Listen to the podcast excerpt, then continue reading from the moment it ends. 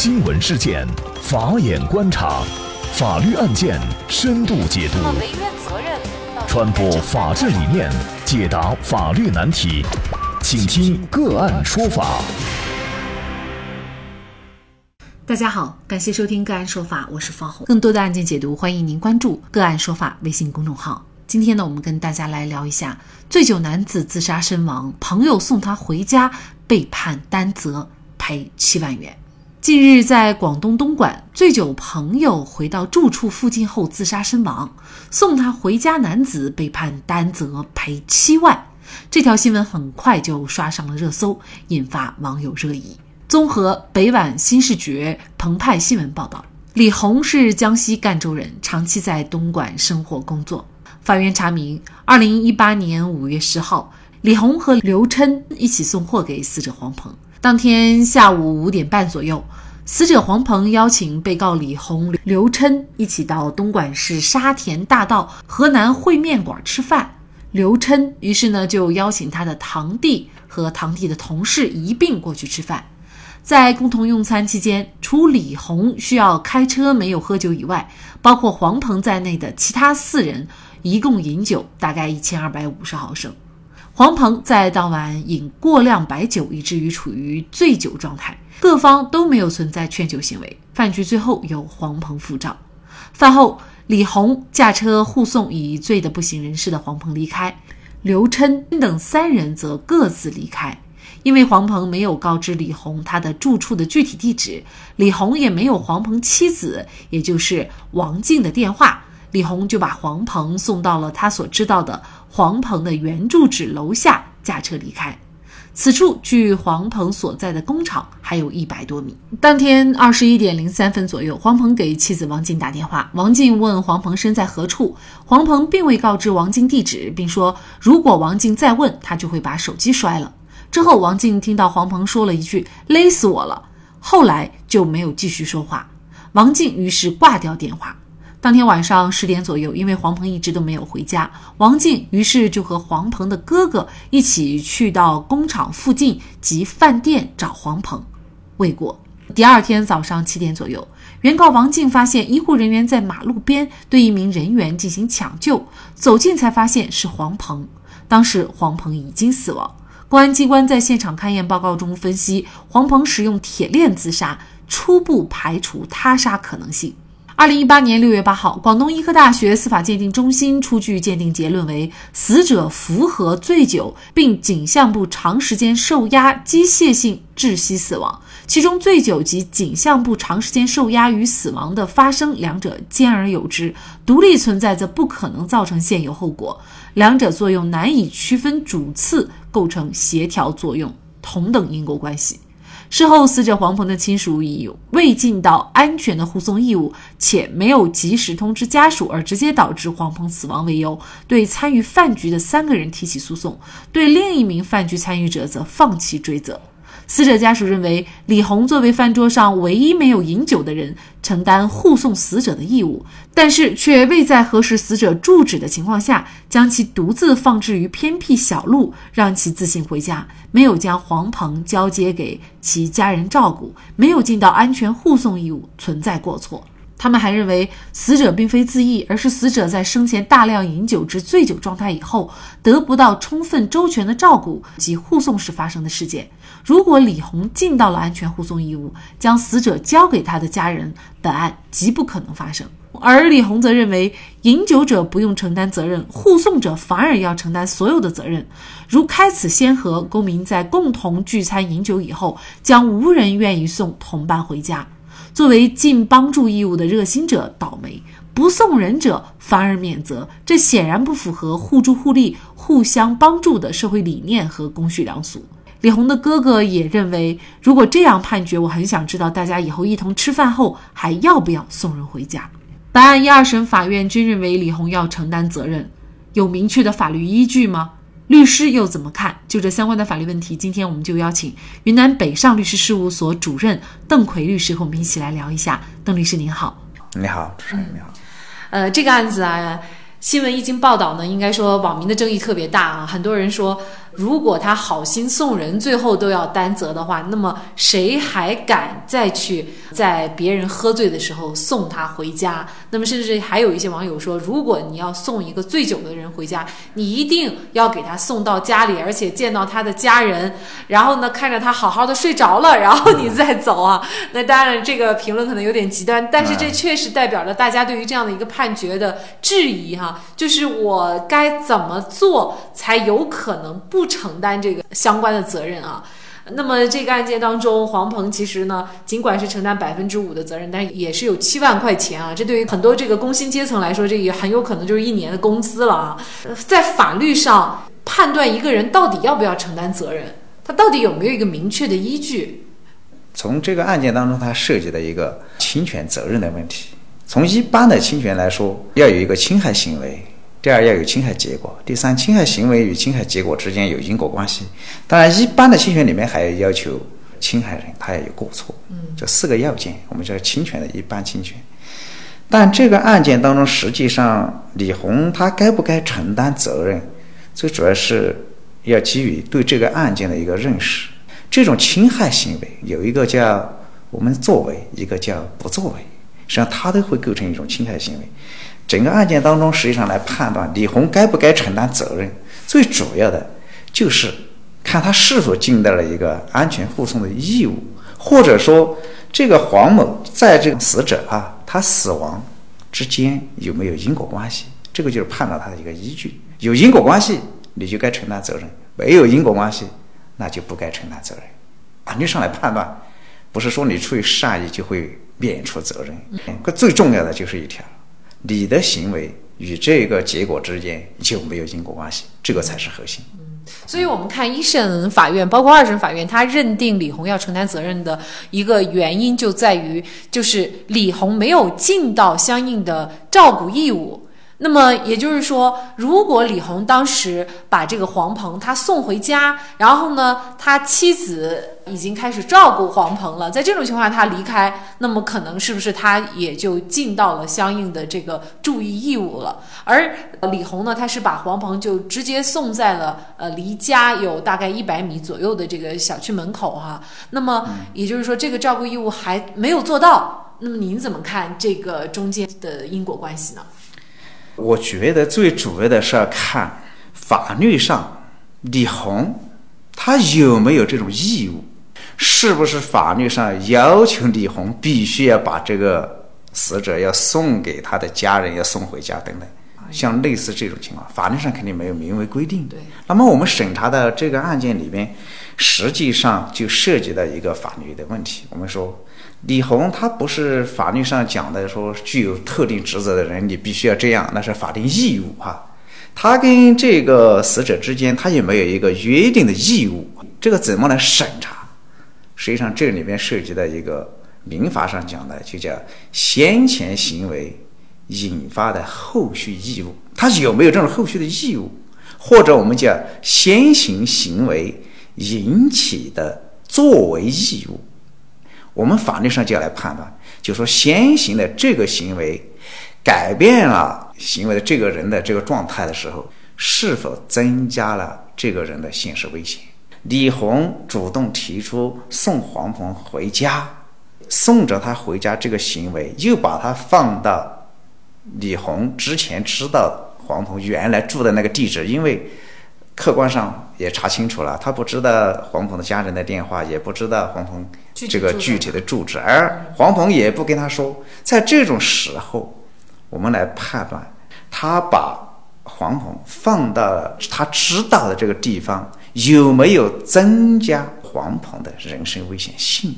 嗯，家附近啊，有什么危险呢？从这个角度来看，他没有增加这种危险性，但因为客观情况，我没办法。把你送回家了。你说现在这个时候还非要要求行为人要做到这种，我觉得法律上他不是这样。你这个黄鹏这个死亡，他跟这个把他放在那里之间有没有关系啊？法院的审理过程当中，我觉得忽略了一个关键性的问题，就是死者的死亡原因是什么？如果死者是因为李红把他放在那里，增加他的危险性，而他的死亡与这个危险之间有关联性，那李红肯定要承担责任，不用说的。比如说，给他放到 这个车水马车水马龙的地方，出现了交通事故啊，或者这种肯定要承担责任。那我们看这个黄鹏的死亡原因，那其实呢，司法鉴定是认为他有两方面的原因，一方面就是可能是酒精中毒，呃，喝酒过量，还有一方面原因就是自杀。可能是这两者都互相起的作用啊。那个所谓的司法鉴定结论哈，从我们法律的专业角度来看，我觉得那本身就不是一个鉴定结论。那个结论里边，我看他说的是醉酒病，对吧？所念自杀，两者离开了哪一者都不会导致结果。对，我觉得这个是司法鉴定吗？这个不像是司法鉴定，这个是。法院的在审判当中一个对案件事实的判断去了，死亡原因是什么？根本就没有结论。没有结论的话，我们来分析这两种原因，看一下李红该不该承担责任。对，你比如说第一种情况，酒精中毒。酒精中毒的话，李红他又不是饭局的组织者，又没有喝酒，又没有劝酒，整个行为他没有一个不当行为，而且还出于好心把这个。喝醉酒的黄鹏要送回家，没有任何的过错，然后酒精中毒死亡，与李红的整个行为之间没有任何的因果关系，他不该承担责任。第二种情况，如果黄鹏啊就是自杀死亡，呃，就李红把黄鹏就是放在他知道的原来黄鹏的住处这儿放下，那么放在这里有没有增加他自杀的这种危险呢？是法律上肯定是没有的。你这个自杀的这个行为，与李红送他到这里，李李红送完他以后，李红的行为就结束了吗？嗯。你后来你至于说你黄鹏，你做一个完全民事行为能力人，你要自杀，李红在送他的途中，或者说是送他的整个行为，有没有成为他自杀的因素？如果有这种因素，李红该承担责任；如果没有，我们认为。法律上没有关联性，不存在任何的因果关系。两种情况来分析，我觉得李红真的很冤，他确实不该承担责任。那我们就来看一下法院的这个认定啊，二审法院也就是东莞中院啊，他认为啊。并未饮酒的李红对大量饮酒的黄鹏有确保其处于安全状态的义务。那黄鹏呢，在夜间较为偏僻的地方下车，即使他自主下车呃并打电话，那么也不能表明他具有完全的自主行动能力。那么在黄鹏下车以后的短时间内，李红也没有打电话确认其安全，即李红并不能确保黄离下车时后处于一个安全的状态。那么，所以呢，二审法院是维持了一审法院的这个判决哈，也就是说，认为李红在这个事情上其实还是有责任的啊。那么是这样的一个逻辑，您怎么看呢？我觉得二审法院这个判决，这种说理，我觉得也是，嗯，不对哈。法律上讲，并没有要求送主动行了这个善事的这个行为人。还要把他下完车之后还要负责到底，嗯，这个法律上没有这种义务。当然，最关键、最核心的是，他用这种说理回避了一个最基本的案件事实，那就是黄某是自杀。我送你了这个行为，我的整个行为跟你要去自杀之间没有关联性啊。这个二审他他就回避了这个东西，或者说没有看到案件的关键所在。李红有没有把他安全送送回去啊？送回去了。这个事件，他的自杀行为并没有发生在李红送他的途中。如果发生在这个过程中，李红不去阻止自他的自杀行为，李红肯定要承担责任。而且实践生活当中，你真的就是跟这个醉酒者去要他的电话，问他的家，有的时候你是问不到的，他就会告诉你我没事儿，嗯，我也不会把电话告诉你，没有关系。那么你这种让咱们很多这个送醉酒人回家的人情何以堪？到底该怎么办？所以这个判决出来以后呢，大家也很迷惑，到底这个醉酒的人我该不该送？如果送的话，是不是一定要送回家交给他的家人了，然后我才能走啊？而且因为醉酒而承担责任这样的案件也比比比皆是啊。比如说之前我们也关注，就是因为醉酒以后，这个呃相关的朋友也给他送回家了，但是他呃没有进家门，他自己呢可能又跑到外边呢，因为是大北方的冬天就被冻死了。那这种情况，这个相关的送人的人要不要承担责任呢？嗯嗯，这种一般情况他也不承担责任。嗯，就是说是法律上讲，我把你送到家门口了，好，我我这就叫一般注意义务嘛，我的这个行为已经。一般常人的认识，你就回家了。至于你后来你不回家，你又到处乱跑了，这个与我送的人之间就肯定没有关系嘛。哇，本案中的原告就提出一个观点：假如李红把黄鹏送到了家中，那么该悲剧有可能避免，有可能避免。认为用这个来认为李红有责任，我觉得这个法律上讲没有这种法律关系。法律上讲的因果关系是引起与被引起的关系啊。嗯。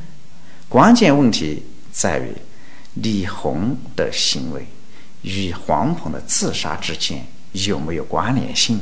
有关联性，他该承担；没关联性的话，就不该承担责任。对。